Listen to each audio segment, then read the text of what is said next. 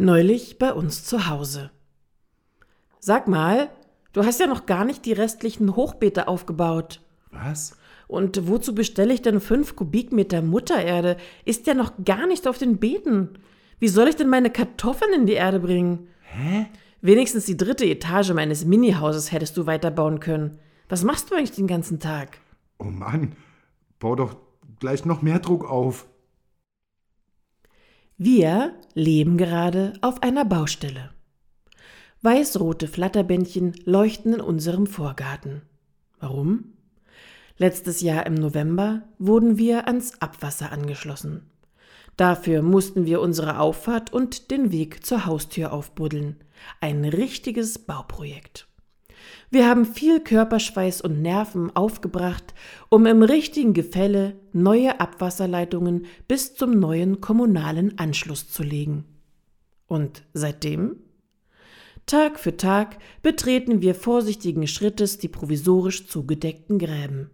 Hier und da schauen wir auf Erdhaufen und freigelegten Schutt. Schön ist anders. Aber vielleicht kennen Sie das auch was eigentlich nur als Übergangslösung gedacht war, nämlich erstmal den Graben zuzuschütten und notdürftig mit einem Brett zu schließen, wird zu einem Dauerzustand. Schließlich kann man ja nun wieder vom Hoftor zur Haustür gelangen.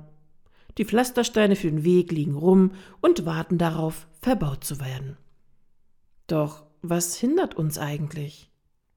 Kein Geld, keine Energie, keine Zeit, keine Ahnung.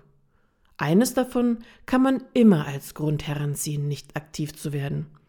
Und so schieben wir die Fertigstellung unseres Bauprojektes immer weiter vor uns her, bauen uns täglich eine immer höhere Mauer, die wir vielleicht bald nicht mehr überwinden können. Ich wünsche uns allen Durchhaltevermögen und Energie, in welchem Bauvorhaben auch immer Sie gerade stecken mögen das lange vor sich hergeschobene Telefonat mit einem Freund, den Besuch bei Verwandten, das nicht zu Ende gelesene Buch.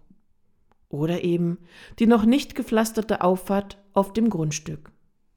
Lassen Sie uns die imaginären Mauern einreißen. Übrigens, wir hatten heute einen guten Grund, uns nicht um unseren Weg kümmern zu können. Alles Gute noch einmal zum Geburtstag, lieber Fisch. Und morgen ist ja auch noch ein Tag. Da geht's dann aber wirklich los.